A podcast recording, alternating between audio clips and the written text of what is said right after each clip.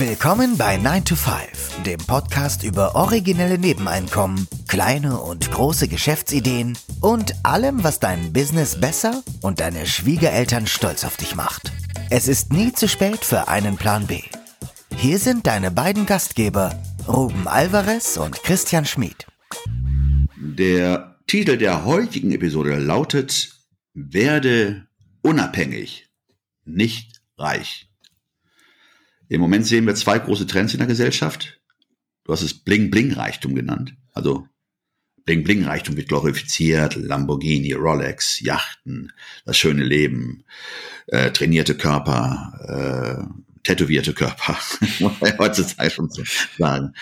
Und auf der anderen Seite eine, ja, dieser neomarxistische Hass auf alle Reichen und Unternehmer. Also jetzt haben sich da zwei Lager. Ein die, die es huldigen, und auf der anderen Seite die, die es kritisieren und sagen, böse Unternehmer, der Kapitalist, der den Arbeiter ausbeutet. Und dann, dann hast du aber noch eine dritte Gruppe, das sind die Hollywood-Stars. Die leben das eine und predigen das andere. Das ist wahnsinnig, gerade beim im Stichwort äh, Hollywood-Stars, was die ja mittlerweile für Vermögen aufbauen können mit mit der ja, der Darstellkunst, muss man ja sagen, ne? die da noch nebenher, man, das sind ja auch Side-Hustler. Ich denke an zum Beispiel an George Clooney, der nebenher mit seinen zwei Freunden Tequila-Produzenten aufgekauft haben.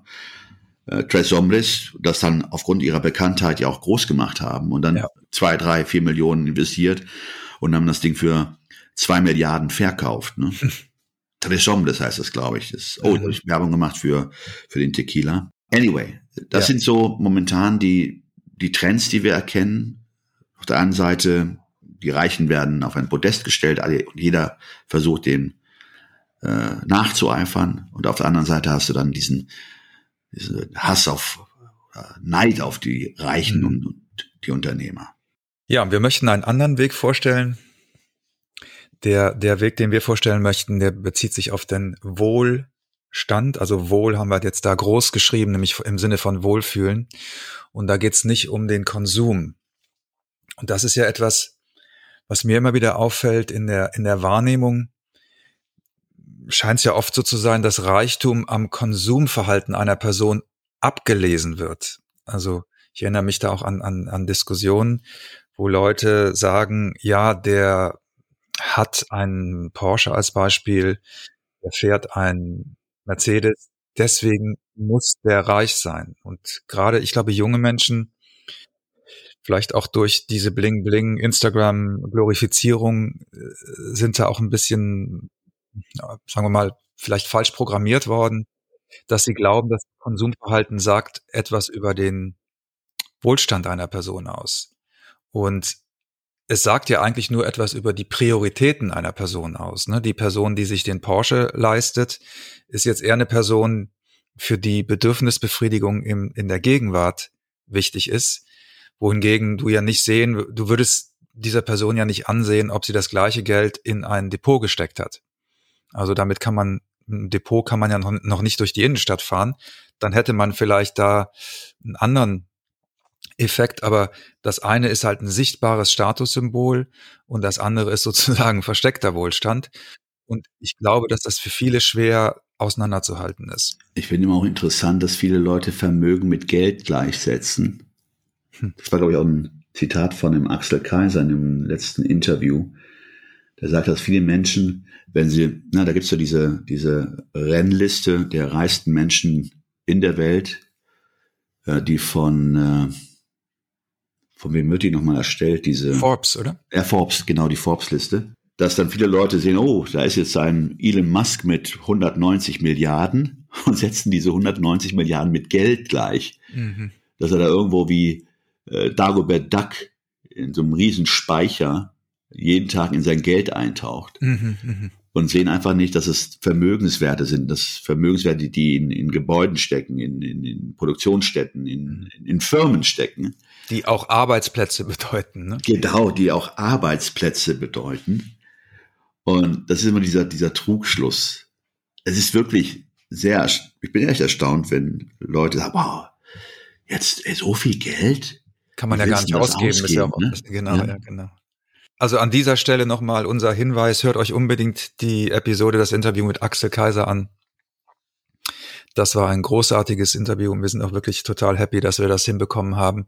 Ich glaube, es ist eins der wenigen deutschsprachigen Interviews, die es von ihm gibt. Also ich hatte das einem Bekannten in Berlin geschickt, der auch aus Chile kommt und der sagt, er hätte ihn noch nie auf Deutsch gehört, sprechen gehört vorher. Insofern, also ganz, ganz besonderes Juwel, dieses Interview mit Axel Kaiser. Ja, wir plädieren für einen Mittelweg. Wir plädieren für einen Weg der Vernunft. Der andere Weg, nämlich der, der neomarxistische Weg, dieser Hass auf Reiche und Erfolgreiche, der führt eben auch in die Sackgasse, weil das, das so ein, eigentlich ein Gift ist, das man versprüht, das man aber dann selber trinkt. Ja, also diese blinde Wut ähm, führt eben nicht nicht in irgendwas Produktives, sondern ja, man, man, man ergibt sich im Grunde genommen dann einer, einer Vorstellung davon, wie, wie die Welt funktioniert. Du musst ja nicht Millionär werden, um, um diese, um aus dieser Situation rauszukommen. Aber du musst jetzt auch nicht dieser Illusion des leistungslosen Einkommens anheimfallen. Das ist ja auch so ein, das sind ja sozusagen auf der Skala die, die zwei Extreme. Die einen wollen äh, Bling-Bling-Millionär werden und die anderen denken, es ist alles so unfassbar ungerecht und denken dann im, im neomarxistischen Sinne, deswegen habe ich es mir verdient, ein bedingungsloses Grundeinkommen zu, äh, soll, es soll mir ein bedingungsloses Grundeinkommen gegeben werden. Und dass das natürlich in der Konsequenz dann zu einer finanziellen Versklavung führt, müsste eigentlich jedem klar sein, aber scheint vielen Leuten tatsächlich nicht klar zu sein. Also die sind dann auch noch so naiv dabei, dass sie glauben, dass das wirklich bedingungslos ist. Na gut, anderes Thema. Und Ganz kurz, das möchte ich noch mal dazwischen äh, klemmen. Ich hatte unlängst ein Gespräch mit einem Taxifahrer in Schottland. Und er sagte mir genauso, das ist das, was ihm äh, wirklich aufstieß. Er meinte, es gibt Menschen, die für ihre Faulheit Geld bekommen. Hm. Und diese Faulheit wird finanziert von den wenigen, die noch arbeiten wollen. Ja. Das war seine Aussage, zumindest auf Schottland bezogen. So weit sind wir gar nicht weg, weil letzten Endes, genau, und das war der, der, der, der, der, der, die Bemerkung, die er dann auch angeschlossen hatte, meinte, klar, dass die Politiker ein Interesse haben, weil es geht um Stimmen. Das sind alles Wählerstimmen, klar. das sind alles Wählerstimmen. Und die gilt es zu erhalten. Und das ist dieses perfide an sich, an diesem System, dass ja. man praktisch Wähler, äh, ja, dieses bedingungslose Einkommen, Bürgergeld, bla, bla, bla, bla, einfach nur, das ist wie, ähm, das ist wie man macht Karo sie abhängig. Man macht sie abhängig von einem. Der eine auf der der Dealer, der andere ist dann der, der, der, der Junkie und sichert sich dadurch den Zuspruch und die Stimmen für die nächste Wahl. Mhm, genau. Auf Kosten der Allgemeinheit kann ich schon gar nicht mehr sagen, weil ich weiß schon gar nicht, was, was die Allgemeinheit ist. Und natürlich ist das äh, weder mittel- noch langfristig äh, finanzierbar. Das, denke ich, wissen sogar diejenigen, die das propagieren. Äh, aber dann wird halt, dann muss man halt genug äh, Abhängigkeit geschaffen haben, dass sozusagen die, die dann im bedingungslosen Grundeinkommen stecken, eben keine Option mehr haben. Und dann wird halt die, das Bedingungslose gestrichen. Aber gut, das ist. Wir plädieren ja für einen Mittelweg. Den Weg genau. der Vernunft hatten wir ja gesagt, nicht? Und das ist der Weg des Fuck You Moneys. Und das ist ja so ein Begriff, der ist ja, den muss man auch mit Leben füllen. Ne? Was heißt das eigentlich? Wenn ich es mal vorstelle, 30.000 Euro auf dem Konto können schon für, je nach Lebenssituation, können schon bedeuten, dass man Fuck you sagen kann. Was heißt das? Fuck you sagen zu können, ist ja nur die Fähigkeit in Situationen, wo man ja sagt, obwohl man eigentlich Nein sagen möchte, eben nicht mehr Ja zu sagen. Und das können alle möglichen Lebenssituationen sein. Wir müssen das gar nicht jetzt hier unbedingt aufblättern. Ich denke, jeder kann sich das vorstellen, was damit gemeint ist. Und das muss kein riesengroßer Betrag sein. Und deswegen ist diese, denken wir, diese, diese, sind diese Extreme auch gar nicht hilfreich, weil da verfängt man sich in beiden Fällen in, in, in solchen Gedankenspielen und in der Mitte ist es viel besser. Man kann einfach konstruktiv daran arbeiten, sich dieses Fuck You Money aufzubauen. Und wir hatten gesagt, dass das auch von Lebensentscheidungen dann abhängig ist. Wenn man sich, wenn man sich da entschieden hat, dass man in die Richtung gehen möchte, dann kann man vielleicht auch, dann fällt man vielleicht auch andere Entscheidungen. Ja, vielleicht sagt man, okay, alle meine Freunde kaufen sich jetzt irgendwie äh, eine hippe Wohnung in einem hippen Viertel, aber ich kaufe mir lieber für das halbe Geld ein kleines Fachwerkhaus in der Eifel als Beispiel. Und das ist eine, eine große Entscheidung, die aber in 10, 15, 20 Jahren dazu führen kann, dass du eben, dass du eben fuck you sagen kannst, dass du eben nicht komplett eingebunden bist in, in ein System, das eben von dir erfordert, dass du immer performst und immer Ja sagst. Ja, und manchmal sind solche Lebensentscheidungen, die vielleicht schmerzhaft sind in, in dem ersten Moment oder vielleicht auch, ja, vielleicht auch irgendwie absurd erscheinen, aber die können eben nach hinten raus enorme Unterschiede machen. Du hattest ja in dem Zusammenhang bei dem Thema Unabhängigkeit, hattest du vor einer Eventmanagerin, die du kennengelernt hast oder die mhm. ihr kennt, ähm, erzählt, die, die hat keine eigene Wohnung, ist das richtig? Und genau, die ist House-Sitting-Nomade, Nomadin. Und die hat schon seit, ich glaube, mehreren Jahren keine eigene Wohnung. Hat ihre, ihr Hab und Gut hat sie, glaube ich, bei ihren Eltern untergebracht. Mm, und ja, zieht von, von, von House-Sit zu House-Sit, macht das überwiegend in Deutschland und angrenzenden Ländern und arbeitet sozusagen als digitale Nomadin äh, ganz normal in einer Abführung und äh, dann gibt's immer wieder so Zwischenzeiten, wo das, wo sozusagen die Anschlüsse nicht so perfekt klappen und da hat sie so einen ausgebauten Bus und dann ist sie mal ein paar Tage äh, ist sie dann mit dem unterwegs. Ne? Ist der Wahnsinn, was man überlegt, wenn man, wenn man sich mal die Mieten anschaut heutzutage, was man denn da beiseite legen kann, oder? Mhm.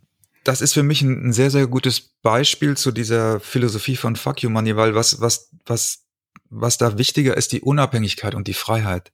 Ja, und die kann, die kann, wird in dem Falle auch dadurch erreicht, dass man andere Lebensentscheidungen trifft. Und natürlich wird, wird sie im besten Falle auf der, auf der anderen Seite jetzt die Möglichkeit haben, mehr Geld zu sparen. Wenn sie das investiert, ist sie wahrscheinlich sehr, sehr schnell auch beim Fuck You Money. Aber alleine diese Entscheidung, wir hatten das in einer der letzten Episoden ja auch gesagt, ne, mal think outside the box mal in, in so andere Richtungen zu gucken und weg vom Mainstream zu gucken, was es gibt oder diese, diese Vanlife-Geschichten, ja, also Leute, die ein halbes Jahr, ein Jahr kennen wir auch Leute mit dem Van unterwegs sind und, und ihre Wohnung aufgegeben haben und danach sagen, es ist, es war großartig. Was ich an, den, an, an, an, an dieser Geschichte jetzt schön finde, man macht sich ja nicht nur, es geht ja nicht nur um die finanzielle Unabhängigkeit, es geht ja auch um Unabhängigkeiten von Lasten. Mhm. Wir hatten ja im Vorgespräch darüber gesprochen, was es bedeutet, wenn man sich Eigentum erwirbt, welche Konsequenzen das mit sich führt. Mhm. Also jede Investition, die man tätigt, ähm, hat zur Folge, dass auch Kosten entstehen, die muss man ja auch bezahlen können. Und das ist ja wieder nicht nur eine, ein Kostenpunkt, sondern auch die nervliche Anspannung, die daraus resultiert, wenn mhm. etwas nicht rund läuft und du musst um eine Lösung bangen. Da finde ich natürlich diese Idee, dass, wenn ich das richtig verstanden habe, jetzt, wenn, wenn du als House-Sitting-Nomadin oder als House-Sitter, da sind ja, du bist ja praktisch wie ein Hausmeister, aber die Kosten, die daraus entstehen, die Immobilie standzuhalten, die werden ja nicht aus deiner Tasche bezahlt, sondern die zahlt der Eigentümer. Mhm. Unterstelle ich einfach mal. Genau. Das sind natürlich keine äh, Faktoren, die dann belastend hinzukommen. Mhm. Weil du bist dann auch unabhängig von genau diesen Kosten, die daraus resultieren, eine eigene Wohnung zu besitzen oder ein eigenes Haus zu besitzen. Mhm. Das ist ja nicht nur die Miete oder die Hypothek, die du bezahlen musst, sondern all die Folgekasten, die daraus resultieren, die du auch in irgendeiner Form einplanen musst. Und sich davon unabhängig zu machen, frei zu machen, indem man damit nichts zu tun hat, ja, eine Immobilie macht auch immer immobil. Ne? Das Deswegen finde ich den Ansatz auch zu sagen, komm, ich muss nicht nur finanziell unabhängig, auch sondern von all den Zwängen, die an einen ziehen, die aus, ne, aus einer Entscheidung resultieren. Wenn man diese Faktoren reduzieren kann, führt es ja auch zu einem äh, glücklicheren Leben. Wenn das den eigenen Werten entspricht, ne? wenn Freiheit für einen ein wichtiger Wert ist, auf jeden Fall, sehe ich auf jeden Fall so. Ich musste auch an den, an den Alex Campin denken, den hatten wir ja auch vor langer Zeit mal im Interview.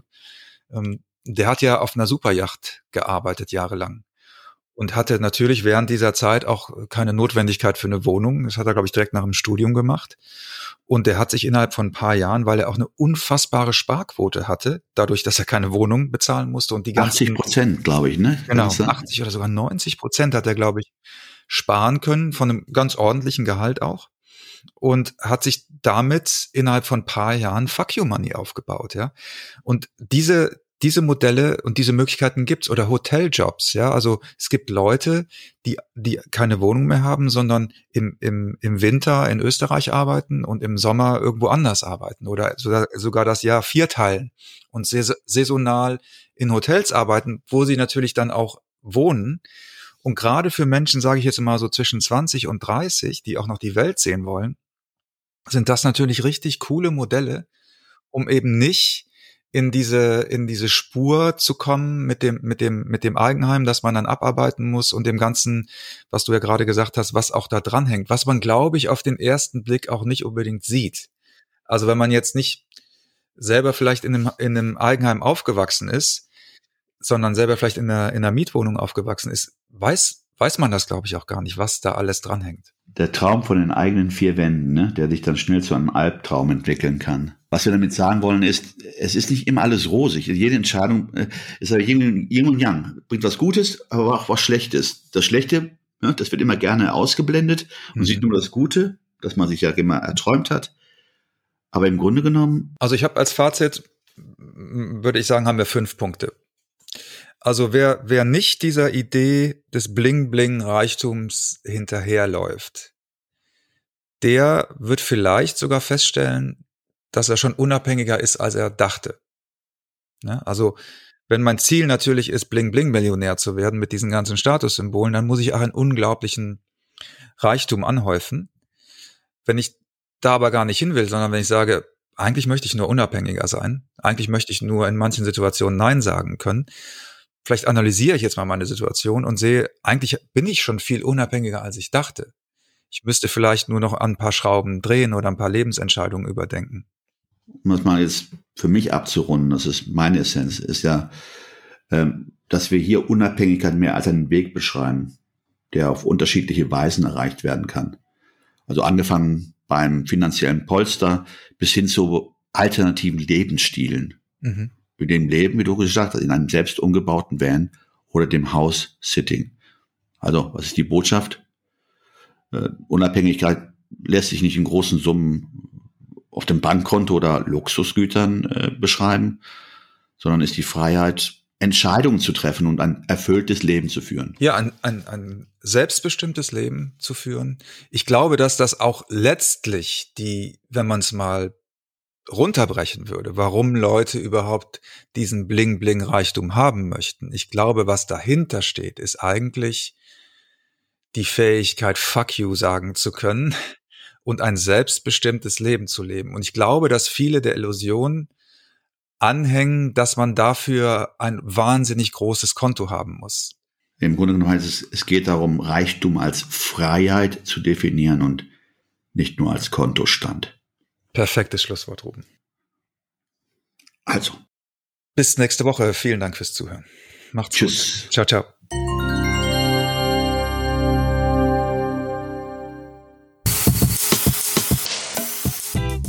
Das war 9 to 5, der Podcast von Christian und Ruben. Alle in der Episode erwähnten Links findet ihr in den Show Notes auf 9to5.de.